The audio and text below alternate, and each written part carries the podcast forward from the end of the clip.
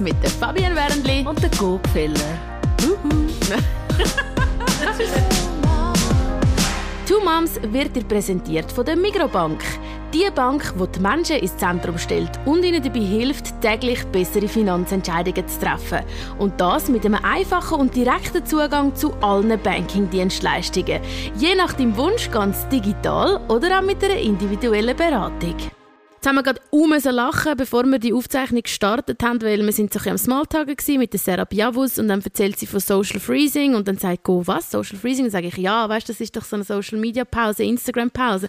Und dann hat Sarah müssen lachen. Sarah, wir sind schon voll im Thema. Um was geht es genau heute? Ja, es geht eben genau um Social Freezing. Das heißt aber Eizellen eingefrieren. Also, wo keine Distanz zu einem Menschen, sondern in Zukunft Babys haben, aber nicht jetzt. Darf ich schon etwas Persönliches fragen? Wie alt bist du? 37. 37. Und du hast wirklich so das Gefühl, hey, es wird langsam eng, ich schaffe es vielleicht nicht mehr? Es wird eng. Ich muss auch sagen, ab 25, also man muss irgendeine Zahl sagen, es wird einfach, irgendwann wird es eng. Mhm. Und je älter du wirst, wird es schwieriger. Und es hat eben nicht nur mit dem Alter zu tun, sondern einfach mit dem weiblichen Hormon. Das Anti-Müller-Hormon, das sagt euch wahrscheinlich nichts. No. Ja. Eben, ihr seid Mamis, oder? wir, was, wir wissen wirklich nichts. Ich kenne nur Progesteron und Östrogen. was schon mal sehr traurig ist. Ja. ja. Anyway, das, was ist das Anti-Müller? Erzähl von dir. Genau, das Anti-Müller heisst, ähm, wie hoch sind deine Eizellenreserven. Mm. Das heisst aber nicht, wie fruchtbar du bist. Mhm. Das ist eben das FSH. Mhm. Für alle MPAs und Ärzte, sorry, wenn es nicht stimmt. Aber es sollte schon das FSH sein. Das zeigt dann, wie fruchtbar du bist. Aber wichtig ist ja, wie viele Eizellen hast du eigentlich. Und das Hormon kann schon ab 25, 30 sehr tief sein. Und darum empfehle ich jeder Frau, auch wenn sie erst 20 oder 25 ist, mal abchecken, das Anti-Müller-Hormon. Wie sind meine Werte? Weil anhand von dem hat man Möglichkeit eben auf Babys oder eben nicht. Aber eben, du bist ja irgendwie aus einem Grund dazu gekommen, um das Social Freezing zu machen. Ist es gewesen, weil du gefunden hast, hey, ich habe immer noch nicht mein Trauma gefunden, ich wollte aber jetzt nicht den Kinderwunsch irgendwie abhaken, sondern ich wollte ihn aufschieben? Oder was sind deine Gründe gewesen? Hey, genau so war es. Vor etwa einem Jahr, eineinhalb, habe ich zum ersten Mal von dem Social Freezing gehört. Ich so, oh, spannend, was ist das? Dann habe ich so gedacht, hm, okay, ich bin Türkin, ich kann mir vorstellen, Family, der Druck von links und rechts. so, und jetzt haben sie mittlerweile aufgegeben, weil 37 ist einfach mit der, ja, in der Türkei oder in, Süd, in südlichen Ländern eher ein Alter, wo du vielleicht schon drüber bist und vielleicht nicht mehr Mami wirst. Aber ich habe gewusst, ich würde gerne Mami werden, habe aber zu dem Zeitpunkt keinen Partner gehabt mhm. und habe gewusst, ich will keine Torschlusspanik haben. Ja. Mhm. Also mache ich etwas dagegen und habe mich ein halbes Jahr informiert und dann im Januar das erste Mal im USZ, also im Unispital gelandet. Aber wärst du auch bereit, zum Beispiel dir dann deine eigenen Eizellen wieder einzupflanzen, wenn du erst 45 bist? Oder hast du da eigenes Limit, wo du sagst, hey nein, aber so eine alte Mutter wollte ich dann nicht sein für ja. meine Kinder? Oder ist das wirklich einfach so, nein, ich gebe mir die Zeit und dann, wenn ich irgendwie 50 bin, das wird dann schon gut kommen? Sehr berechtigte Frage. Ich glaube, das könnte auch so ein bisschen außerhalb von dem Podcast äh, zu Diskussion führen. Du darfst die Eizellen nur 10 Jahre eingefrieren. Mhm. Also nach 10 Jahren kannst du sie eh nicht mehr verwenden. Also mhm. Bin 37, mit 47 oder 46 Latest könnte ich die noch verwenden. Aber würdest du es auch wählen? Weil das ist ja dann auch eine Frage, die man sich einmal stellt.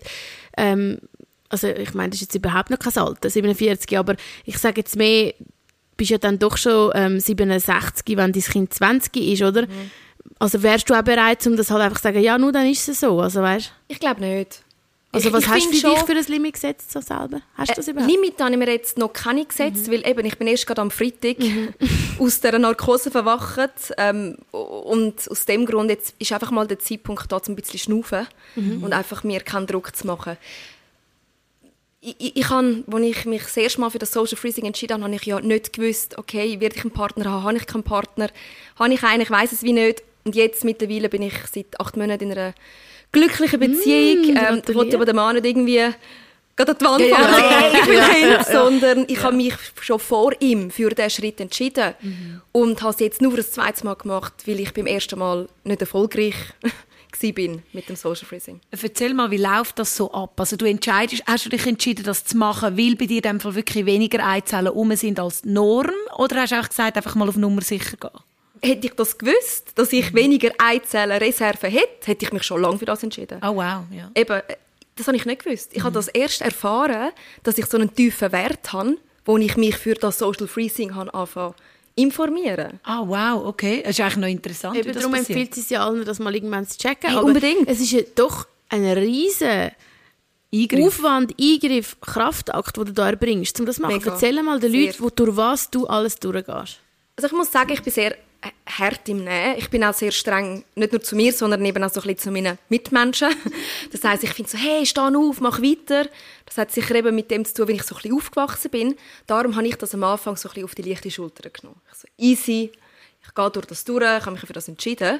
Ist aber nicht ohne, weil zuerst nimmt es mir mal nach diesen Gesprächen, Aufklärungen, nimmt man mal etwa drei Wochen Tabletten. Das sollte so den Hormonhaushalt so ein bisschen lahmlegen. Was heißt das lahmlegen? Wirst du auch müde? Hast du keine mm. Energie? Oder? Kann sein. Ja. Insbesondere äh, kann man auch Depressionen haben. Und ich finde das Wort einfach so ein bisschen schwieriger. Ich finde, Depression ist so ein grosser Begriff. Ich habe schon gemerkt, dass ich recht durch war. Ähm, man hat mich nur schnell ein bisschen anlangen und ich hätte am liebsten brüllt. Ich habe aber Packungsbeilage nicht gelesen, absichtlich, weil ich keinen Placebo-Effekt mhm. ja, ja. Vielleicht kennt ihr das. Ja, sonst hat man ja oft mal alles. Mhm. Aber ich habe schon gemerkt, so nach zwei Wochen, hey, eben mein Partner muss mir einmal etwas sagen und ich bin kurz vor dem Brüllen. Das sind ja nur Tabletten, come on. Aber ja, im Nachhinein ist das sicher mal so schwierig gewesen. Ja. Mhm. Und nachher, abgesehen davon, dass man ja fast jeden zweiten Tag während der Hormonbehandlung ins Spital muss fahren, Zeitaufwand. Und, ähm, also ja. Zu, zum den Hormonhaushalt checken, oder? Ja, wieso? genau, weil mhm. nachher kommst, äh, hast du ein Gespräch, wo du dann aufgeklärt wirst, wie du dir die Spritze musst setzen musst. Weil um die Eizellen zum Wachsen bringen, musst du dir Spritzen setzen. Wow, wie oft? Jeden Abend. Und wo rein, wenn ich frage darf? Also man kann es in den Bauch rein oder eben in den Oberschenkel, aber je nachdem, das Spital, wo ich war, hat es jetzt in Oberschenkel empfohlen. Und ich habe es auch gesehen auf Social Media, du zeigst deinen Follower auch, wie du dort äh, sitzt und dir eben nicht selber die Spritze gibst, sondern jemand anderes muss das machen. Du hast nämlich Angst vor Spritzen, gell? Ja. Horror. Und du musst das gleich jeden Abend, machst du das, ziehst es durch? Ja, also es ist ja, du hast ja das Ziel, du willst ja ganz viele Eizellen gewinnen und, und eben wie schon, das Anti-Müller kommt jetzt wieder zum Zug. Wenn das einfach so tief ist, dann hast du einfach weniger Eizellen, die du kannst produzieren kannst. Und darum ist ja der Wunsch nur noch grösser, weil bei mir hat sie gesagt, es werden Maximum sieben bis acht Eizellen sein, die sie mir entnehmen können. Sie wünschen aber 15, damit sie, sage jetzt mal, eine Echtgeburt, sagt man, glaube ich, garantieren können. Wow.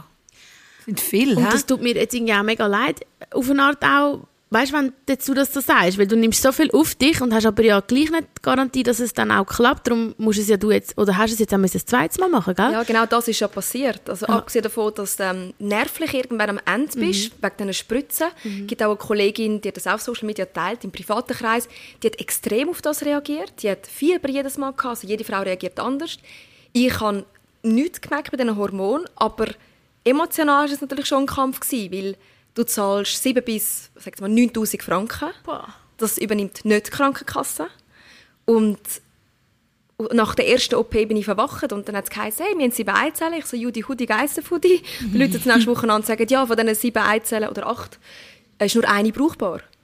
Dann weisst du einfach, siehst, wie das Geld einfach ähm, mhm. ja, weggeworfen ja, und die ganze Energie und dein Körper, den du arbeiten musste. Hey, und du hast dich auch, aber ja. dann entschieden, das nochmal ein zweites Mal zu machen. Ja, weil ich wollte niemals sagen, hätte ich doch in allem im Leben. Mhm. Und darum, ich möchte wie sagen, hey, look, ich wünsche mir jetzt Kind mit meinem Partner. Mhm. Ich hatte das lange nicht, gehabt, weil ich wahrscheinlich auch den Partner nicht dafür hatte. Ich habe schon gewusst, ich wäre schon gerne irgendwann eine Mami, aber ich bin mit allem so ein bisschen spät dran. Und darum habe ich gewusst, irgendwann will ich sein.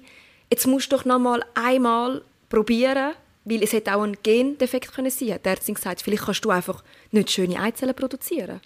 Und dann ist es einfach schwer, schwanger zu werden, egal auf natürlichem oder halt auf dem künstlichen Weg. Und jetzt, ich komme wieder mal mit einer privaten Frage. Ja. Aber wenn, also jetzt hast du einen kennengelernt, eben alles, alles ist gut und so, klar, noch ein bisschen früh, die Beziehung und so, aber jetzt könntest du dir vorstellen, vielleicht mit deinem Kind zu haben, der wahrscheinlich auch, sonst wäre der wahrscheinlich nicht zusammen. Richtig.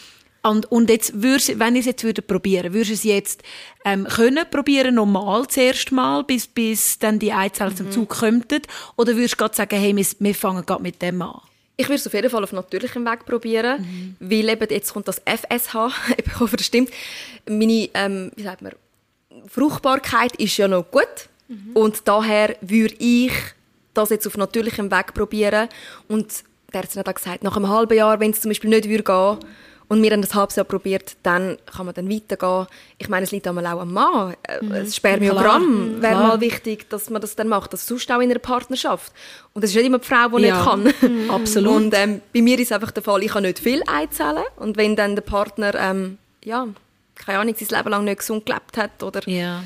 Ja, Aber das heißt, vielleicht wirst du jetzt schwanger, weiß nicht, in einem Jahr oder einem halben Jahr oder Ja, was auch immer. Ja, wer weiß. Ja. Und dann hast du nachher aber die zwei riesen Operationen und so viele Hormone Also, was und alles gemacht. Bei der Operation müssen wir machen, haben wir das eigentlich schon diskutiert? Nein, noch nicht.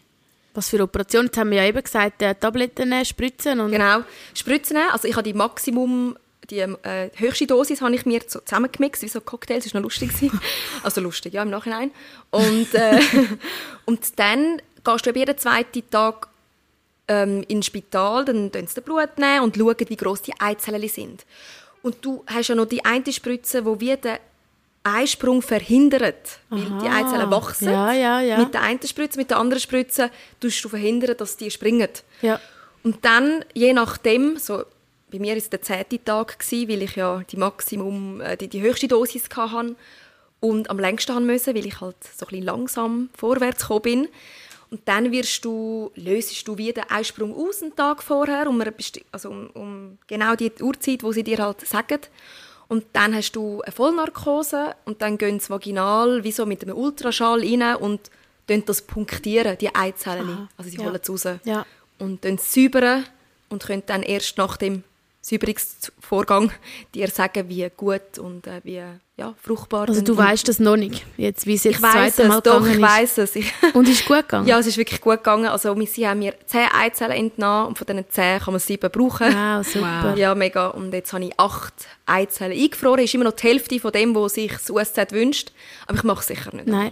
Und Go, ich habe dich sorry unterbrochen, du hast noch fragen, eben den ganzen Aufwand und nachher würde es natürlich klappen, oder? Ja, das ist deine Frage. oder? Was würdest du da Richtig. denken? Also, erstens weiss man ja nicht, ob es natürlich wird klappen. Und wenn ich es jetzt natürlich probiere, bin ich schon 38, vielleicht schon 39. Wenn ich aber meine Eizellen verwende, sind meine Eizellen 37, also immer noch jünger. Also du würdest in dem Fall probieren, wenn es jetzt nicht gerade in den ersten Monaten klappt, würdest du dann ziemlich gleich mal die Eizellen Auf jeden Fall. einsetzen. Also Ja. das Geld ist quasi schon ausgegeben, die Eizellen sind parat. Wie würde denn das funktionieren? Also es ist, ja, Ja, du gehst mit, also das USZ empfiehlt, dass du dann einen Partner hast. Also ich glaube, du dürftest nicht einfach mit irgendeinem Kollegen gehen, wenn du das Gefühl hast, ah, ich will mit ihm Mami, Papi werden, sondern du musst dann mit deinem Partner gehen. Dann ähm, braucht man frisches Sperma und dann wirst du, also wird, werden die Eizellen extern befruchtet und dir eingesetzt. Mhm. das ist aber wieder eine Operation. Nein, das ist glaub ich, Nicht nur so, Vollnarkose, ähm, Insemination, oder? Genau. Also, die tun das dann einfach äh, bei, also nein, eigentlich nicht einmal das. Sie nehmen ja dann einfach Sperma, wo er in ein Becher gibt und tun dann mit einer Spritze die Eizelle befruchten und Richtig. ihr dann, glaube so wieder Einfügen. bei Ja. einem kleinen, also nicht Eingriff wirklich, sondern Nein. einfach, das geht, also Ja. ich bin kein Experte, aber so habe ich das einmal. Wie bei einer künstlichen Ja, Befruchtung. genau. Das Eben, ist dann das wieder ist dann die eine gleiche. Also ich kenne mich jetzt nicht aus mit einer Ja. künstlichen Befruchtung, aber Ist in dem Fall nicht mehr dann so eine Operation, Ja. die Vollnarkose Aber braucht. ist, weißt du, Wahnsinn, Go. Ich meine, du denkst das jetzt, glaube ich, auch, wenn ich so dich anschaue. Weißt du, was du da auf dich nimmst, Sarah, ist wahnsinnig.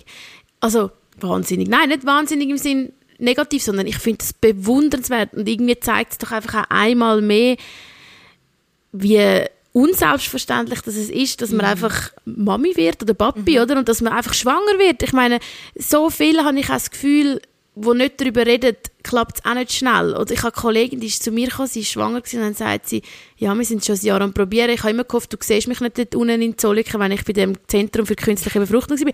Habe ich so gedacht, hä, warum ist das so ein Tabu? Ich meine, absolut. Ja. also weißt, ich verstehe es wie nicht, ich, ich, also ich verstehe es vielleicht schon für jeden Einzelnen, vielleicht ist, aber es kann doch wie niemand etwas dafür. Es ist doch auch so ein grosses Thema, es betrifft so viele Leute und ich wünschte mir auch, dass das einfach darüber geredet werden, oder? Es ist ja nicht einem Sinn Verdienst, wenn man schnell schwanger wird. Es ist ja Absolut. Nicht, Es ist man ist ja nicht besser Ja. oder man hat nicht irgendetwas anderes gemacht. Es ist einfach nur Glück oder halt je nachdem ein bisschen Ja, Pech. also du redest mir gerade aus der Seele, weil über Sex reden ist völlig normal, Spass haben ist völlig normal, aber ein Kind verlieren, wo irgendwie, ich weiß nicht, wie viele Frauen schon durchgemacht haben, nicht können schwanger werden, künstliche Befruchtung und all das ist ein Tabuthema, das ich nicht finde. Es darf kein Tabuthema sein. Warum?